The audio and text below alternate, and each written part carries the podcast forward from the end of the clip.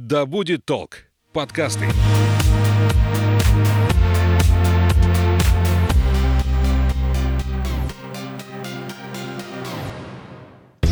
Доброго времени суток! Это подкаст об осознанном туризме и психологии путешествий «Конюх Федоров». Я журналист Александра Михайловская. Вместе с опытным путешественником, тревел-коучем Анной Статвой мы выясняем, почему люди отправляются в путешествия и что обретают в этом. Аня, привет! Привет, Саш! Сегодня у нас студии очередной гость. Это организатор туров, походов, сплавов, тренер по лыжам и фитнесу, основатель лыжного клуба «Новая атлетика» Никита Кириленко. А говорить мы сегодня будем об активном туризме и о том, как в настоящее время путешествие воспринимает молодежь, потому что Никита и есть тот самый представитель молодежи. Всем здравствуйте. Никита, мы как представители с тобой разных все-таки поколений, у нас разные взгляды на путешествие. Мы сегодня вот эту разницу и хотим выявить спросить, вот на твой взгляд, в чем она состоит? Вот мое поколение и твое поколение, вот как-то принципиально отличаются или нет? Я думаю, что разница есть, и она в том, что на сегодняшний день это касается не только туризма, а вообще всех сфер жизни, а туризм уже как отражение чего-то большего. Люди просто стали более свободны в выборе своих развлечений, в выборе отдыха. Это, как я считаю, наверное, потому что жить стало лучше, возможностей стало больше, как ни крути, начиная это и от финансов, заканчивая финансовой логистикой. Сейчас молодежь запросто может собраться и в отпуск или на выходные слетать в Москву или в Питер, где-то там потусить, потусоваться. Э, люди постоянно летают в Таиланд, в Турцию, в Занзибар.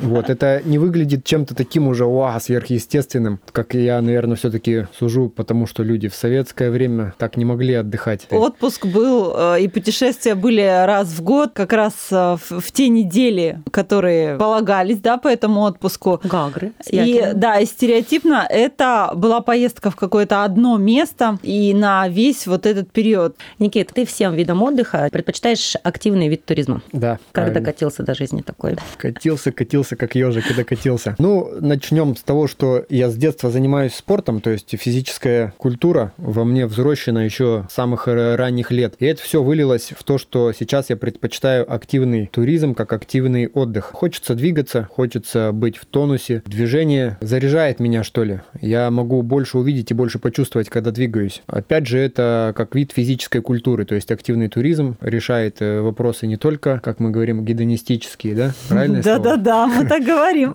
Но еще и здоровье. Э, мы нагружаемся по всем статьям, как говорится. Ну, мухи отдельно, котлеты отдельно. Ну, здесь ты тренажерный зал, там выехал, отдыхай, наблюдай э, за природой, узнавай, созерцай. В чем прикол? Прикол Именно такого в том, вида. что это все кушать салатом одним блюдом. И эмоции эмоции и э, физическая нагрузка, соответственно, и это все одной порцией воспринимается иначе. Чем иначе? Чем это отличается? На твой взгляд? Ну, идешь на перевал, своими ножками топаешь. То, что ты там увидишь, то, что ты там почувствуешь, это будет э, отличаться от того, что если бы на этот перевал подняться на вертолете или как на Эльбрус на снегоходах поднимаются. Ценность, наверное, восприятие другая, острее это все получается. Ну и, в общем, само движение привлекает. Это какой-то экстрим, наверное, некий. То, что в зале-то это понятно. В зале в зале, но зал он и есть зал зал, там все одно и то же. А когда... Включил телевизор нормально.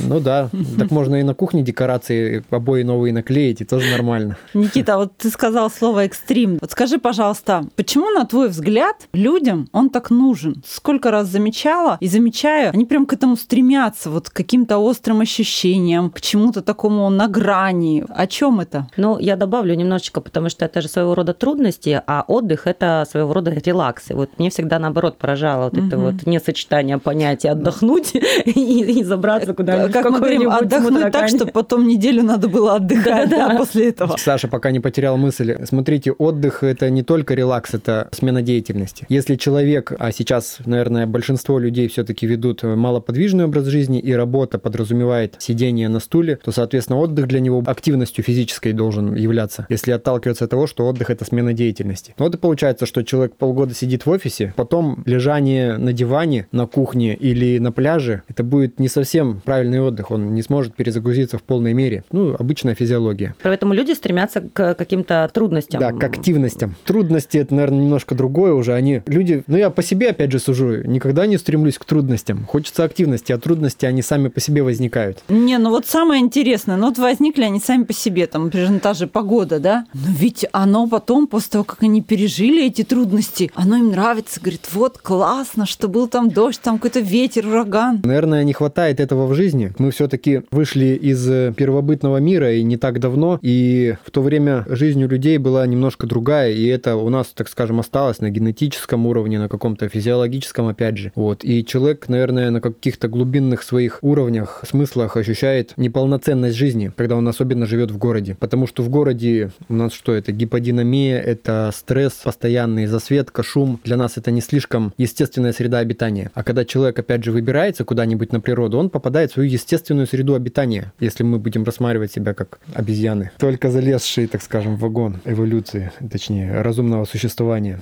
И тогда человек попадает в свою естественную среду обитания, и там уже как бы ловит свои естественные ритмы. Мы существуем на определенной частоте, как и наш мозг. Ну, это естественные физические факты. И в городе диссонанс возникает. Ну, а стремление к комфорту – это тоже наше естественное состояние. Вот стремление к комфорту нас довело до того, что мы сейчас живем в городе в своей неестественной среде и страдаем от этого. Страдаем от того, что мы мало двигаемся, болезни, все-все-все. Вот это вот как бы стремление к комфорту. Здесь важно соблюдать баланс, наверное. Но это уже другая тема. Вот, в общем-то, о том, что все-таки стремимся мы к движению и к природе, потому что это наша естественная среда обитания. Мозг начинает работать, психика начинает работать на твоей естественной э, чистоте. Какие виды активного туризма ты используешь, пропагандируешь, применяешь? Ну, пока вообще любой кипиш, как говорится, но пока что добрался, я сам лыжник, очень люблю кататься на лыжах, на беговых. Беговые лыжи, это горные лыжи, тоже два года назад я для себя открыл, это просто бомба. Очень хороший отдых, при том, что как бы и курорты лыж, горнолыжные, это нечто отдельное. Праздник, люди радостные, довольные. Ухождение по горам, пеший туризм, сплавы по рекам, велики, да, и, я не знаю, акваланг. Ты не только сам а, ходишь э, в походы и не сам выбираешь, ты еще и людей водишь. Да. Что они говорят? Почему они Почему они ходят? Да, такой вопрос часто на повестке дня тоже людям задаю, чтобы они сами себе даже отвечали на него. Ну, каждый человек идет в горы за своими ответами, задавая свои вопросы ищет свои ответы. Сознательно или бессознательно, но он идет туда по какой-то причине. Большинство идут за чем-то, так скажем, вот новым. Жизнь в городской среде, человек чувствует какую-то опустошенность, неполноценность ее и хочет что-то новое почувствовать. То есть, наверное, за эмоциями. Получают? Удается за такой короткий промежуток времени людям как-то вот обрести то, что они ищут? То, что они ищут, наверное, не могу сказать, потому что здесь, может, это же процесс как бы длительный. А конкретно получить эмоции какие-то, новый опыт, это да. Даже двух-трехдневная вылазка. Да что говорить, вот как я тоже пришел к такой мысли. Человек приходит ко мне на вечерний сплав, на прогулочный. Мы проводим городские сплавы. То есть вот как в Питере на гондолах катаются, у нас это более, конечно, ближе к туризму. По городу сплавиться для человека. Это 3-4 часа в байдарке с веслом, плюс пикник на острове. И вот человек вырывается из офиса, и для него вот такая вот малейшая прогулка, она уже для многих сравнима с полетом, я не знаю, в космос. Собрать дрова для него это прям, о, практика. Приключения. Да, костер, он костер. Я никогда там в жизни не жег костер. Даже такое было один раз, мне кто-то Да. говорил. Никогда в жизни не жег костер человек. Ну, кто-то там по несколько лет этого не делал и прочее. Вот так вот. Никит, а скажи, пожалуйста, в продолжение Сашиного вопроса. Твое увлечение, стремление к движению, к горам и так далее, это все понятно. Но согласись с тем, что ходить самому и водить людей – это две разные вещи. И почему ты вот этим занимаешься? Я могу сказать на своем опыте, это нелегкая такая вещь, очень ответственная, эмоциональная нагрузка большая. Почему вот ты все-таки за это берешься? Ну, мне это самому нравится. Действительно, это совсем разные вещи. Путешествовать самому и водить группы. Одно дело это работа, можно назвать ее так, а другое дело это вот действительно э, личное времяпрепровождение. Сам в этой же сфере хочу развиваться. Опять же, это опыт безусловный,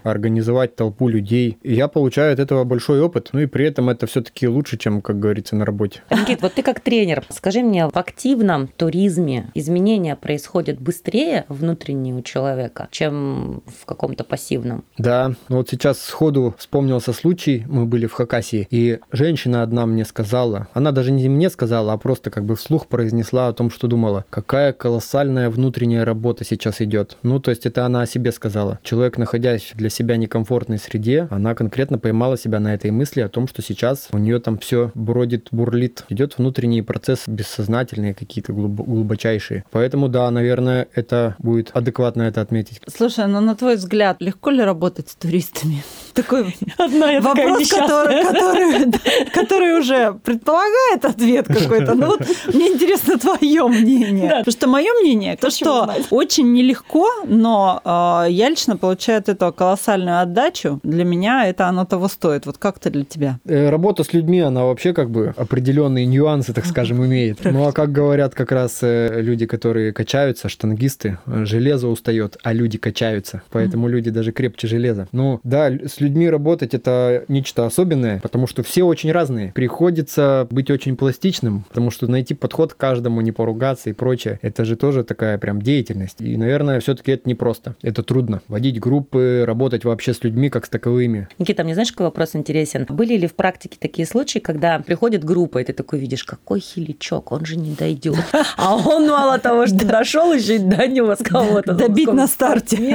Нет, естественный отбор, все дела, нет. И наоборот, когда вот приходят такие спортивные, да, и хопа, и на середине пути посыпались. Да, чудеса характера проявляются, бывает такое. Про то, чтобы какие-то провалы были жесткие от людей, от которых не ожидаешь, такого не припомню. А вот наоборот, когда человек удивляет, который думаешь, ё-моё, он потом делает все нормально и терпит до последнего. Такое бывало. Одна женщина в походе, как раз это, наверное, на вопрос о том, зачем люди ходят в горы. Женщина привыкла жить в городе, одна, ребенок, и очень много ложится на ее плечи. И она, как прямым текстом выразилась, что я отрастила себе яйца железные, и в процессе всего нашего похода они у меня отвалились за ненадобностью, потому что она реально почувствовала себя на своем месте, как и должна, наверное, в первобытной природе чувствовать себя женщина. На второй день у нее разболелось колено. Мы, конечно же, чтобы, так скажем, это все дальше не переросло в гораздо большее что-то, потому что человека нести на себе или его рюкзак, здесь очевидно же, Разгрузили. да, разгрузили, забрали у нее рюкзак, несли. Она в этот момент что такое? И мужчины несут ее рюкзак, а она думает об этом. А мы как бы, это же естественно. Потом там на третий день мы пришли, и она такую деталь заметила, что мы там не сговариваясь, все, девочки пошли там чистят картошку, делают по Женскую кухне что-то, женскую работу. Мгм. Мальчики без всяких команд собрались за водой, фух, за водой пошли, дров притащили. И вот это вот разделение труда ее тоже прям поразило. Ну, то есть вот эти вот две вещи, когда она почувствовала себя просто женщиной, и в этот момент ей что-то пришло. Сверх. Ну, что, что-то, да, большое она приобрела в этот момент. Никит, скажи, пожалуйста, вот мы с тобой общаемся с такими людьми, которые постоянно путешествуют, да, ну у нас круг общения особый, но ты же понимаешь, что есть те, кто является там заядлым домоседом и вообще никогда, никуда или крайне-крайне редко. Вот как ты считаешь, вообще путешествия, они всем нужны? Это очень интересный вопрос, и есть у меня на него кое-какие соображения. Тут начать с того, что путешествие – это, так скажем, некоторая культура, определенный уровень в развитии человека как личности. Тут нужно быть на определенной ступени этого самого развития, чтобы этим заниматься. Ну, например, отдых на пляже в Турции в алкогольной интоксикации – это не туризм, это декорации. То есть человек не интересуется культурой этой страны, не интересуется бытом местных жителей, не видит массива природы, ее разнообразия. Для того, чтобы путешествовать, человек должен иметь хотя бы чуть-чуть любопытства и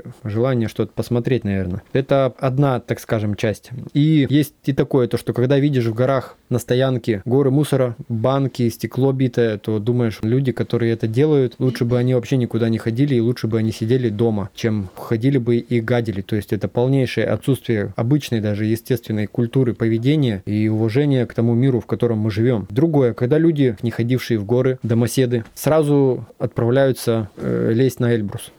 Это даже несет опасность не только даже для самого человека, но и для тех, кто будет рядом с ним. Вот. э, Есть такой альпинист Рейнхальд Месснер, легендарная личность. Да-да. Он когда Все восьмитысячники, покоривший. да, это первый человек, который, когда он лез э, первый на Эверест без кислорода и в одиночку, он с собой не взял рацию, чтобы, если с ним что-то случится, не подвергать опасности тех, кто будет его оттуда спасать, Мгм. потому что он удовлетворяет свое любопытство и свои какие-то амбиции. Ну, то есть, Вернулся? вернулся, да. Это человек как раз и человек прославился легенда. тем, что Мгм. первый покорил Эверест соло без кислорода. Это его, так скажем, вершина альпинистской карьеры была. Я так понимаю, что в советской стране, в Советском Союзе в этом плане туризм был немножко более развит и организован, что людей просто не пускали на маршрут, пока он не преодолеет предыдущую Мгм. сложность. Я- Кстати, я вот какие-то походы это. отправлялись физически подготовленные люди. Вот сколько я не наблюдала в Советском Союзе, это были всегда физически сильные, Ну, потому что люди. уровень развития физической культуры именно был высок. То есть не спорта, а вот культуры. Вот так и получается, что чтобы путешествовать, нужно быть к этому готовым. А для этого нужно в целом как бы на всех уровнях развивать свою личность, что для этого делать. Люди приходят э, на сплавы, на однодневные даже в первый раз. Что происходит потом с человеком за три часа, за четыре? Ну, это эмоции человек получает. Во-первых, про городские сплавы, что он вообще открывает для себя новую реальность. Город, Ну, кстати, с воды совсем другой. Да, и это, наверное, не только в Омске. Вообще это другая реальность. На реке, когда человек побывает, вот так вот на байдарке еще и своими руками прогребет. Тут я говорю всем туристам после вечернего сплава о том, что как Колумб в 15 веке, открыв новый свет, разрушил границы мысли и понимания мира, так и мы с вами, совершив эту маленькую вылазку, создаем новые точки для роста, развития, то есть разрушаем границы своего маленького мира, в котором мы существуем. Классная речь про Колумба. Я законспектировала.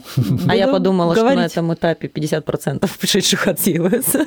Не, ну кто-то наверняка отсеивается, Большинство отсеивается. Конечно. Люди понимают, что это не их, нет. Диван, вот наше все. Ну, для них, как я и сказал, это уже полет в космос состоялся. Дальше он лететь не хочет. Хватит, я Колумб, я разрушил границы. Дальше разрушайте сами. Ну, Я подсела на это. Но есть, да, есть другая категория, которая, наоборот, подсаживается и хочет больше, и дальше, и чаще. Они сразу же тем же вечером и говорят, мало, мало было, мало. Никит, скажи, пожалуйста, вот если бы мы говорили о твоем идеальном путешествии, каким бы оно было? Лично о тебе речь. Это две недели по горам, возможно, со сплавом. Неделя пешего похода, неделя сплава, а потом три Велик. дня на солнышке на пляже. А Мгм. можно и велик туда включить. Путешествие соло? Да, я бы непременно отправился один. Почему? Потому что я всегда с людьми, как бы там ни было, устаешь от этого. В любом случае, если ты всегда что-то делаешь, то ты от этого устаешь. Хочется одиночества, побыть одному. Это вот, как говорят, экстраверсия и интроверсия. Когда человек боится других людей, то это уже патология. А интроверт, он просто устает от других людей, но не боится. А ты считаешься нужно- интровертом? Скорее всего, да. Что мне хочется иногда по одному побыть, потому что я все-таки от компании устаю от людей. Хотя вот э, Анна тоже говорит, это некий заряд дает, эмоциональный, энергетический даже. Что с людьми пообщаешься, покрутишься в этой среде, и потом это заряжает действительно. Нет, но это не значит, что мне тоже всегда хочется быть в коллективе. Да, я хожу, и мне очень нравится ходить вдвоем с кем-то, да. Это такое камерное общение, там очень личное, очень интересное, но одна нет. А ты Это- пробовала? Нет, я даже не хочу Про пробовать. страхи. Нет, это не страх, я не боюсь одна, хотя я понимаю, что с точки зрения безопасности это не есть хорошо, Мгм. просто у меня есть потребность э, делиться постоянно эмоциями, там, какими-то мыслями, что-то обсуждать с человеком. Это же еще а, огромный пласт знаний, которые вы получаете, потому что люди из разных профессий, из разных Мгм. сфер, они рассказывают свои истории, они рассказывают о своих сферах деятельности, и ты образовываешься еще вот в этом плане. Это еще одна функция путешествий. Ну, я вообще считаю, что мы друг друга всегда взаимообогащаем. Однозначно, мы что-то даем туристам, что-то они нам дают. И чем больше разнообразия вот этих сфер деятельности, из которых люди пришли, тем больше это взаимообогащение. Потому что это не просто какие-то знания, это ну, иной взгляд на мир. Все равно профессиональная а, деформация, она у каждого есть, да, и профессия на каждого накладывает какой-то отпечаток. С походов, как правило, хоть один рецепт ты привозишь домой новый, свежий. Это совершенно точно. А там еще куча историй из какой-то сферы деятельности, с которой бы ты никогда нигде больше не прикоснулся. К вопросу об историях. Э, Никита, можешь рассказать э, какие-то примеры, что тебя поразило в путешествии? Такие вещи, я то ли не обращаю на это внимания, то ли не задумываюсь об этом. Когда я первый раз был в горах, встряхнуло меня немножко, когда я увидел там на перевале таблички с именами погибших. Тогда я понял, что я нахожусь в том месте, где... Все, все серьезно. Я домой. Все, хватит, да. Первый раз, когда море увидел, тоже это было очень эмоционально. Я себя накрутил очень сильно. И потом аж плакал от величия картины того, что увидел. Хотя это был просто пляж в Анапе. А ты рефлексируешь по итогу путешествий? Во время путешествия стараюсь записывать, фиксировать свои мысли какие-то, если есть настроение, опять же, если что-то в голове происходит. Вот. Но это чаще всего вот когда один все-таки, один я не часто путешествую, когда есть время подумать. Так что да, но после путешествия, наверное, уже нет такого обдумывания, не происходит. Бывают моменты, когда очнешься, так скажем, и думаешь, о, нифига, это я что ли? Это я там был? Это со мной происходило вообще? Думаешь, классно, вот бы мне мне так. Еще один момент а, в группах, да, у нас есть эта фишечка «Третий день, день конфликта». Приходилось ли решать конфликты? Почему спрашиваю? Потому что когда идет активный вид деятельности, идет напряжение телесное. И хочешь, не хочешь, идет сброс этого напряжения. И, как правило, это вот иногда выливается в конфликты между людьми. Это верная моя гипотеза? Физическая нагрузка, она вызывает утомление. Это утомление, оно расшатывает нервную систему. Ситуация становится накаленная. Люди многие начинают нервничать. Но такого, чтобы между людьми на моей практике не было. Было, в общем, как бы вот то, что правила пришлось в этом году прописывать по ходу, так скажем, до людей доносить, чтобы потом вопросы не возникали, что просто человек хочет одно, а группа хочет другое. Приходилось объяснять человеку при всех, что мы здесь группа. Угу. Свое я личное засуньте под мышку себе, потому что здесь мы существуем единым коллективом. В первую очередь учитываются интересы группы. Если один человек замерз, то вся группа идет домой. Если один человек промок или еще что-то, то мы, значит, все пойдем домой. Ну, вот такие моменты приходилось разъяснять. Конфликтов не знаю, тоже не припомню таких серьезных каких-то инцидентов. Бывают просто люди вредные. Ну, вредные, вредные, это ни к чему, по крайней мере, не приводило. Не, ну они обычно возникают, во-первых, в длительных путешествиях. Во-вторых, это конфликт, это обязательная стадия развития группы. Без конфликта группа не поднимается на более высокий уровень. Она остается на таком этапе поверхностного общения. То есть чем больше люди узнают друг друга, тем они больше понимают различия друг между другом, разницу в собственных ценностях. На этой почве они конфликтуют, разрешают конфликт и идут дальше. Если я вижу, что нет конфликта, я иногда его провоцирую. Ну так, чтобы не Кон... поубивали друг друга. Контролируемый конфликт. Да, управляемый. Никита, в чем, на твой взгляд, состоит основной смысл путешествий? Это не столько даже отдых, а сколько практика, как деятельность. И в этом процессе человек выходит за рамки своего мира, то есть семьи, рабочего коллектива, города, все, что имеет определенность, в рамках которой человек привыкает жить. И выходя за нее, из нее человек получает новый опыт. То есть расширение своего кругозора, расширение своего мира, своей географии, как мыслительной, так и физической. И от этого человек получает много больше, чем даже может просто показаться, потому что возвращаясь в мир, где он живет обычно, он уже не живет как прежде. То есть он начинает иначе мыслить, иначе видеть, смотреть на вещи. Только выходя за рамки, понимаешь истинную ценность вещей и явлений. Угу. Можно тогда сказать, что путешествие это такой универсальный способ развития? Да, так, наверное, и нужно сказать. Смотри, есть люди, которые прям вот кидаются вот куда-то в какие-то отчаянные вещи, да, даже подготовленные. Вот как ты к ним относишься? Ну, это тоже какая-то патология. Это неплохо. В любом случае, мы все немножко того. Нет здоровых людей. Есть как писал да, да, Лев Толстой. Просто это какой-то перегиб. Человек решает какие-то свои, наверное, вопросы или даже проблемы таким образом. Угу. Пытается компенсировать какие-то вещи, когда кидается во все тяжкие. Ну, это крайность. По сути, крайности, они в любом случае так и остаются крайностями. Один лежит на диване, ничего не делает. Это крайность. Другой, наоборот, покоя не знает. Это же тоже крайность, только обратная. Серединку какую-то иметь. Согласна. Никит, как подготовиться к активному путешествию? Занятия физической культурой. Э, Регулярные. Э, регулярные, да, как образ жизни. Вообще это уже вопрос о физической культуре, а как культура человека. Чистить угу. зубы, менять носки, там, я не знаю, что еще человек делает, ходит в душ. То есть культура, определенное поведение, культура быта. Так и здесь физическая культура – это часть общечеловеческой культуры. И она должна быть естественной для человека. Ну, для этого определенные механизмы, что заниматься нужно правильно, тоже осознанно, не перегружаться для того, чтобы все-таки движение приносило радость, а не утомление и боль. Много двигаться. В любом случае, для того, чтобы идти в поход, нужна физическая подготовка, а как ее добиться, это уже вопрос физической культуры. Нужно заниматься. Пусть устает железо, а не мы. Да. Аня спрашивала про твое идеальное путешествие, какое бы ты хотел. А, я хочу спросить э, твой идеальный путешественник и группу. Как это должно выглядеть? У меня такие товарищи есть, я их считаю идеальными напарниками. Есть опыт хождения вдвоем по горам. А когда третий с нами был, то вот он вызывал даже раздражение. Это очень сильная такая проверка, кстати, на дружбу. Ну да, да. Если ты с человеком можешь в горах там две недели находиться, и при этом вы вот тютелька в тютельку, то это прям... Вот даже в городе потом бывает, могут возникнуть какие-нибудь там, а, бесит. А в горах, если все ровненько, я прям это очень ценю. Вот такие люди есть у меня в жизни, поэтому здесь как бы даже живые примеры э, идеальных путешественников. То есть люди просто, с которыми ты на одной волне, с которыми тебе интересно разговаривать, обсуждать, можешь поделиться сокровенным своим. Направо или налево не возникает вопроса. Естественно, мы идем направо. И ты думаешь, да, действительно. То есть, когда вы думаете в одном направлении. Да, там говорить не надо. Да, без слов это все происходит. А идеальная группа, это чтобы они Сами по себе. слу- слу- слушались хотя бы, не делали каких-то вещей, которые не нужно делать. Не нужно детский сад, чтобы это было прям как там заварить чая, как то. Просто хотя бы в основных моментах не возникало каких-то вот этих вот недоразумений, что пойдемте направо или пойдемте налево. То есть инструктор куда идет, туда и все идут, и чтобы все это понимали. И при этом, чтобы люди были все-таки разные и интересные. В этом году майский поход у нас в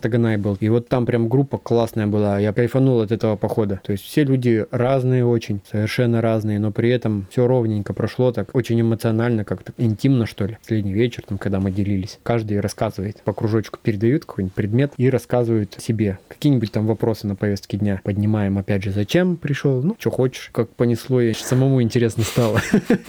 Человек конкретно вопрос, о чем мечтаешь? Многих это ставит в тупик. А там прям все как поехали, часа два, наверное, вот это вот все шло, и прям интересно было слушать людей. Вот это и шло то самое обогащение. Энергии, обмены знаниями теми же самыми практическими. То есть о чем люди мечтают. Мечты – это вещь. Все-таки нужно мечтать, и это совсем не одно и то же, что цель. Это подкаст о мечтах и психологии путешествий Конюх Федоров. А в гостях у нас сегодня организатор туров, походов, сплавов, тренер по лыжам и фитнесу, основатель лыжного клуба «Новая атлетика» Никита Кириленко. Никит, спасибо тебе большое за такой прекрасный прекрасный разговор. Да, спасибо, Никита. Ну и у нас уже есть традиция. Путешествуйте, Путешествуйте и будьте счастливы. счастливы.